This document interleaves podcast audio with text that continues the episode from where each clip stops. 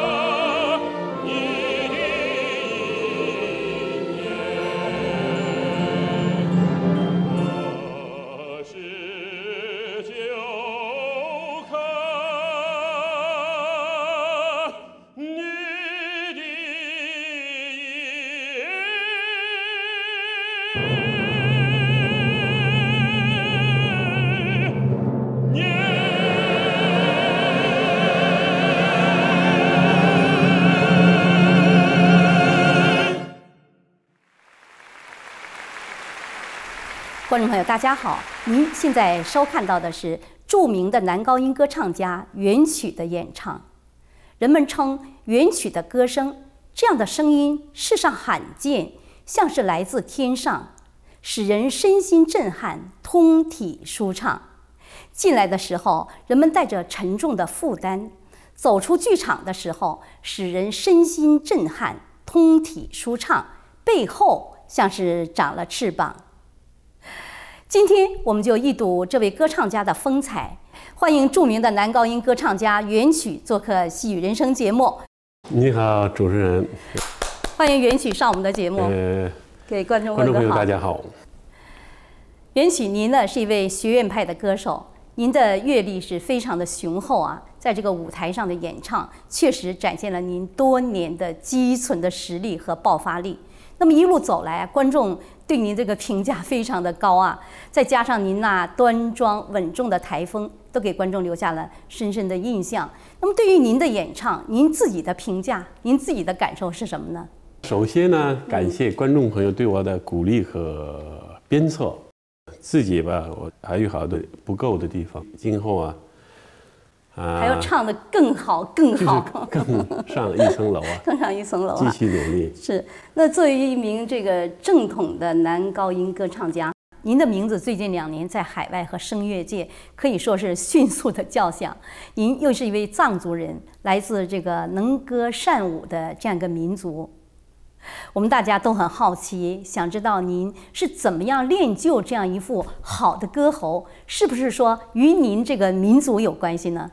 呃很有关系。当然呢，这个我们这个民族啊，就是能歌善舞啊。对，呃，所以，还有一个就是我们家族，就是我好多亲戚啊，那是我的呃姨姨啊，什么就好几个嗓子特棒。嗯，都是从事唱歌的吗？就是歌唱这这一行的，他们呢，就一般是在群众演员嘛，一般啊啊都是呃就嗓子非常棒。嗓子当地很有名气那种感觉。哦，人说藏族人呢会说话就会唱歌，会走路就会跳舞啊。可能您在这方面是不是表现得更为突出，更有这方面的天赋呢？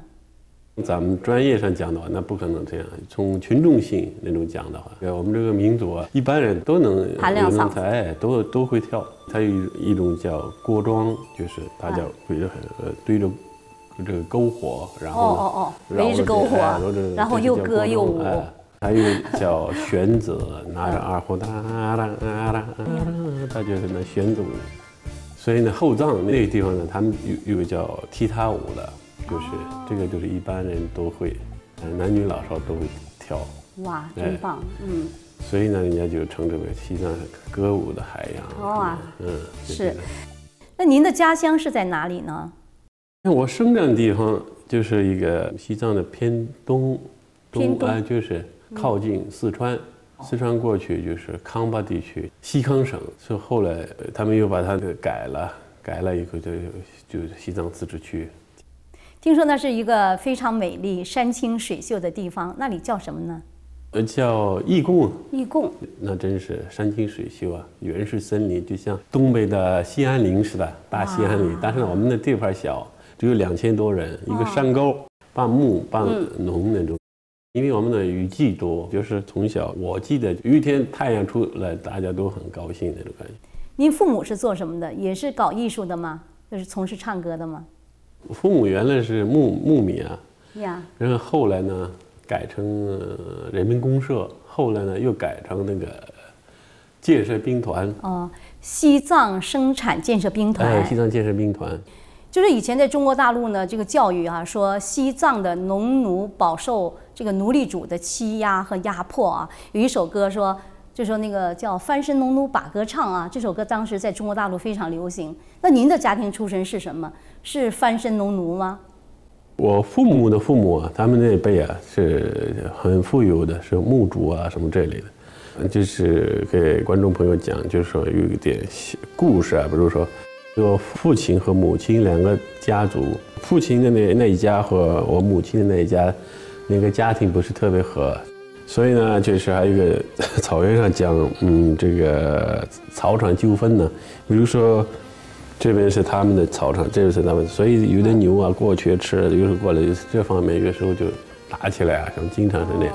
所以呢，从小家庭矛盾很大，但是呢，我爸爸和我妈妈他们有感情了嘛，就是但是家里坚决不同意，所以他们十七八岁吧，可能就私奔了。西藏人是特别这个佛教徒嘛，特别虔诚，对，所以都愿意到拉萨去朝佛啊，就为了这个，就是死死之前呢，一定要去拉萨朝佛。所以呢，他们从那么远一直一路上要饭，走路，一直走到拉萨。您是说呢？您的父母他们自由恋爱了，但是两个家族的家长并不同意，因为什么呢？因为这两个部落不和，后来他们两个就私奔了，结婚了。哎，好的。嗯。所以呢，他们在拉萨待了一年左右吧，呃，要饭一直要饭，没什么呃正式的职业，生活的来源哎，来源，所以想回去生长的地方。回到西藏一共的地方，到那以后，听说啊，就是共产党来了，说是什么叛乱，我们家族啊，全是杀的杀，抓的抓，就是有的跑都跑，都跟没人了，所以呢，那他们就没回去了。所以呢，一直就这样隐瞒，就说隐瞒了成成分，要不然的话，早就文化大革命的时候，跟，父母都死了，所以也不可能有我的今天。就说您的父母在返回自己的家乡的路上，也就是走到您父母后来居住的地方，这第二个故乡，一共这个地方的时候，就听说您的家乡被共产党占领了，回不去。家族的人都被杀了。对，抓杀的杀，这个抓的抓，有的可能跑脱了吧，跑了。那为什么要杀他们呢？整个民族它有个，我们那地区有这种脾气，就是我们那地方根本没官，没没领导。哦，就说在那之前没有共产党的管辖和领导，对对对，那这会儿共产党就彻底进来了，彻底进来了。把您家族的人杀的杀，抓的抓。对啊，所以我们父母呢就回不去了，一直待着就要饭朝佛，就是隐瞒成分，所以后来就是人民公社啊什么这些东西乱七八糟，所以一直是长好大以后才告诉，千万别怕小时候给我讲的话就怕说出去，这小孩不懂啊，所以他父母说要很小心，要不然会杀头的。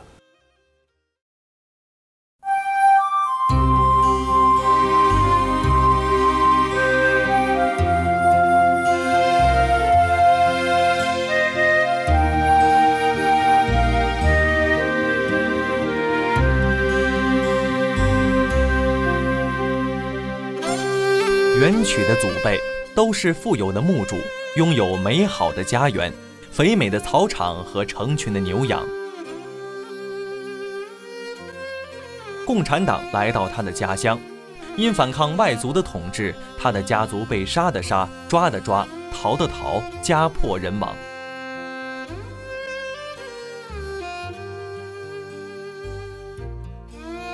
他的父母此时正因自由恋爱而私奔在外，得以幸免。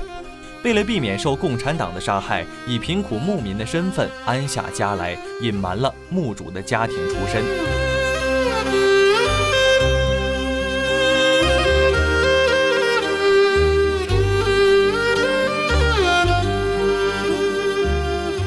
刚才元曲说了一个非常有意思的话题，隐瞒成分。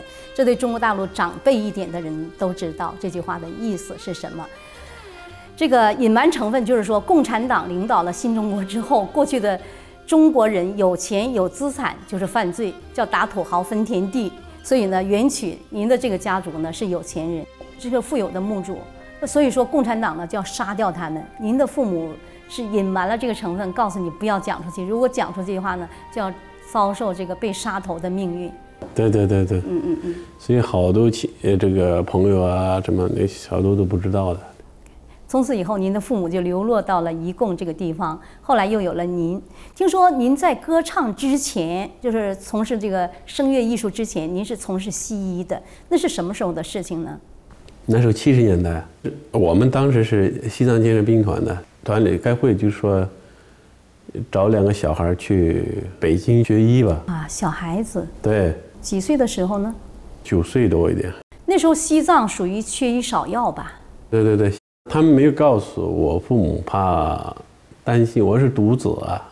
像民族习惯就是独子不能出去的。当时的那个联里头说，你们的小孩很聪明，我们想把他培养到拉萨去学两年，师范学校去学两年，还回来以后到我们这个联里的教书。哦，暂时离家一段时间。对，父母很高兴，也给我做思想工作。你一定去，年龄虽然小没关系。教书都相当好，对老师很尊重的，俺们那边，所以父母同意了，让我去。整个西藏地区抽了四百个藏族小孩，结果集中起来。这有的年纪大一点，层次不齐，但是我们是特殊少数民族班嘛。一去把我们送到拉萨以后，两天在那休整，第三天十几个卡车啊，哇，哎，十二月份，零下好多三四十度吧。那么冷的天儿，不跟我们讲去哪儿也不知道，全集中起来，坐卡车从拉萨送到西宁去了，青海省。哦。西宁格尔木，从那里休整两天，然后呢，从那坐火车直达北京。是在北京什么地方学医呢？在中央民族学院。这个。呃，学医呀。不是，但是学呃初中课程。哇，对对对，您是藏族，您到北京之后呢，要先学习中文，还要学习那个汉字，学习汉语对对对对对，说说我个儿高，你一年级不用上了，直接上二年级去了。你个子高，哦，直接上了二年级，二年级 上了一年，到了三年级了，三年级以后直接送到北京去了。哦，三年级的水平，还是一年级没上过。我去是七五年的时候，就快十岁那时候，嗯嗯，还不到十岁。对，学汉语。初中课程学完了以后呢，把我分到那个开封医学专科学校，在那里学医，学了将近四年吧。学什么科？我们是学校吧，就打基础，全部都学。全部都学。嗯嗯。那当时是在北京民族学院附属。对，附中。啊，附中学习这个中文。对对对对。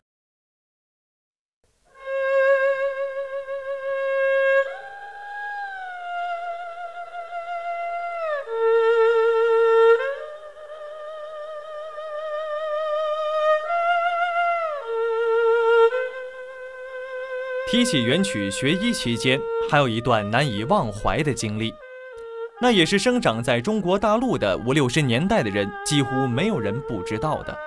小学生黄帅和青年张铁生，他们被中共当局树为革命小将，赞扬他们敢于造修正主义教育路线的反，敢于反对师道尊严，考试不及格或交白卷都不以为耻。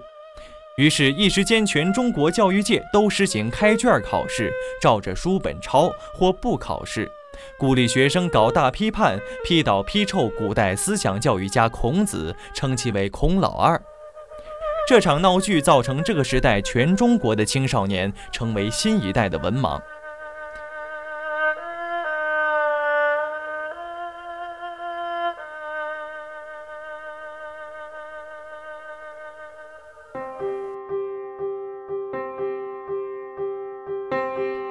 此时的元曲呢是乱中得闲，除了批判会，学校组织让他代表翻身农奴念别人给写好的批判稿到大会上发言外，因为开卷考试会抄就行，使他有更多的时间练声。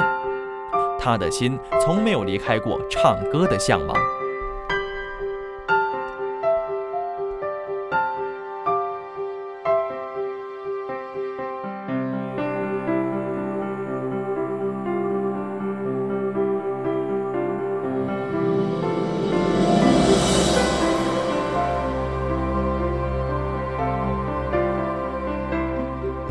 之后就是说学了这个医哈，有没有回到西藏从事这个对啊，个？回去了，回去了对对对对对。毕业以后回去，原来让我当老师，让我再学四年，然后呢，我半年左右就改行。当时呢，就是不让我改行，你必须听党的，让你干啥就干啥。哦，然后把我分到河南去了。学医之后就把您分配到了河南了，对对对在那边是从医，是不是？对对对哦，对，从医。但在这个期间呢，就是说还是在惦记着哈，自己练，唱歌对和跳舞。自己练，嗯，等等，好多老师都知道，嗯嗯嗯，人家都很同情我，就是同情 就是就是自己的这个理想还没有达到，没有实现。混个毕业证嘛。嗯，当时不是造反了，好像那是不听老师的。文化大革命期间吧。不是七几年，啊北京什么什么黄帅什么这些，啊不考试，学校就说要闭卷的，学生就开始就围攻老师，就说有文件说不准不准考试，你们为什么考试啊？就准备哦，围攻老师，那老老师也不敢闭卷了。哇，你们学校也是开卷考试，对对，所以我们学校对你很有利还是没有利？呢？我要是开卷好啊，我一般很少去上课，但是考试时候去一去。我的这个汉语水平很不错，所以呢，开卷对我很有利，所以我每次考试都没问题，都是百分啊九十几分全是。您说那个是在考试考一吗？考一啊，所以呢，我呢汉语水平好，他们老让我代表藏族班去到万人会大会上讲话啊什么之类的，所以我公事很多，所以呢很少时间去上课。哦，袁曲呢，他这里又讲了一段非常有意思而且不可思议的一个话题——中国的现代史。哦，这个，这个我将来的人去怎么评价这段历史啊？就说这个开卷考试，开卷考试就是要照抄，就是所有的考试都是翻开书本可以随便的抄。那老师说要闭卷考试，学生呢也坚决不答应。呃批孔是右倾翻案风什么，开封地区的万人大会啊，什么这个批斗会啊，什么都是很狠。批判稿他们写好了，给我让我去念老稿这些，所以很少有时间去考试啊，去上课啊什么。那这段时间呢，除了开卷考试、批林批孔，还有批斗会，正式学医学了多少？就是正儿八经学的特少，说实话，就是，所以我自己练好多，到龙亭湖湖边儿去吊嗓子啊什么之类的。哇，那也真没有时间学医了。您一直还惦记着唱歌吗？对，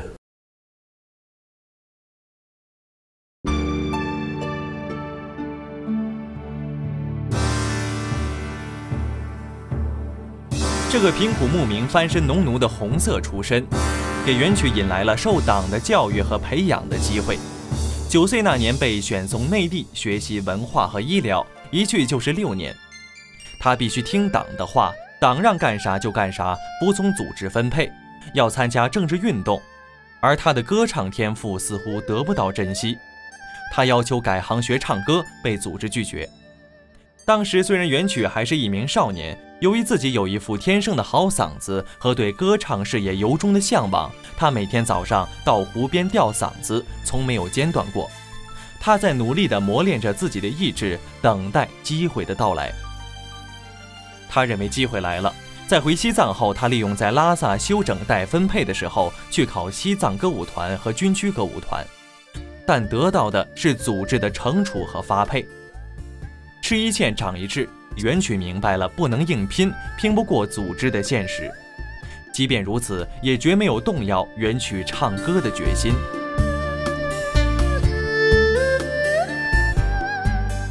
零四年毕业了之后啊，就在这个河南。那后来什么时候又回到西藏？在西藏之后有没有从事就是这个医学工作呢？不是分就是回西藏，回西藏以后在拉萨，拉萨是省会嘛，西藏的省会，所以呢休整可能是一个星期左右吧。嗯，就是第二天我就去西藏军区歌舞团，拉萨市歌舞团有好几个歌舞团，我就考试去了，哇，去考试了。嗯，各个团去考试去了。那你没有从医吗？是吧？我没毕业还没分配呢，我直接就考试去。他就因为单位啊，你从哪来的？你说说我是刚刚毕，呃，代配就是带毕业分配的学生，他们一所以呢，分配。所以呢，他说很难，难的，他们就问了一下，给教委啊，西藏教委一问就，第二天就拿一个车就把我发配到一个山沟里去了。他说的很严重，说你不务正业。那这对你打击不是很大吗？那打击很大。本来把我分的什么拉萨什么医院啊？那还敢唱歌了吗？唱也可以，我不能硬拼，硬拼的话不行，拼不过组织。所以慢慢的搞地下那种，不能说地下吧，就是悄悄的，就练是练，工作感搞好。所以呢，我在那待了一年多时间，将近两年嘛，我都是先进工作者，工作上没说的。早早起来，整个我们全卫生队的打扫的干干净净啊，然后我自己到河边去练声，还是去练声。这考试成绩都抄下来的。那患者到您这来看病，您行吗？把我分到病房的话，我说不行，我说太难了，我弄不了。那怎么办？门诊大夫没关系啊，这是打的，这他是这些都可以。哎，实在不行的话，他可住院了，我把他收了，住院收住院就不要你负责任了。哎，不用我放在病房了嘛，哎，他们就病房大夫来看。啊。所以呢，那个地区的呃的人民嘛，就是全是藏民嘛，所以特别相信我啊。虽然我艺术不高，但那些我旁一个桌子两边坐嘛，这边是那个大连医学院来的正儿八经的大夫，我这我也不太懂，但是头疼脑热的没问题了。嗯，就是这几年的时间过。所以呢，老百姓排队的话进来的时候，你看应该一个到这儿，一个到这儿来吧。啊哈。真正的那个大连医学院毕业那些汉族吧，人家没人去，都往这边堆。为什么呢？啊，对，他他们相信我。因为你本身是藏族，哎，有时候藏族话也听懂，呀呀，打击很大。就说你看，我们这些人民都需要你啊，啊，都需要您，还给您打击很大。我呢想改行嘛，你去不了啊。那那怎么办？这样有没有动摇您呢？绝对没有，我死也要把它拿下来。我也唱歌，队长是大连医学院的，他是也喜欢唱，嗓音很好。正好你们两个一起唱啊。对，有点照顾。当时都唱一些什么样的歌曲呢？这个当时我们这个国内啊，很少有意大利的东西，嗯，所以些我那个卫生队的那个大连医学院毕业的，所以呢，他小时候学过俄语啊，啊，所以唱一些俄俄罗斯的三套车啊什么之类好几个，嗯，所以呢还唱一些这个内地的好多这种爱情歌曲啊，民歌，乌苏丽江啊，什么蓝蓝的天上啊，什么什么好多。还有我们西藏的那个大嘎拉哟，大嘎拉哟是什么意思呢？大嘎拉哟，这是是一句藏语，是不是？什么意思？这是一个比较古老的一个情歌吧。歌词大意就是说，我看见一棵核桃树，所以呢，我扔个石头上去，然后掉下了二十个核桃，所以呢，我呢只有一颗，这个十九个呢，我献给这个佛爷，就是佛。嗯，好，那你唱一下。我们听一听西藏民歌啊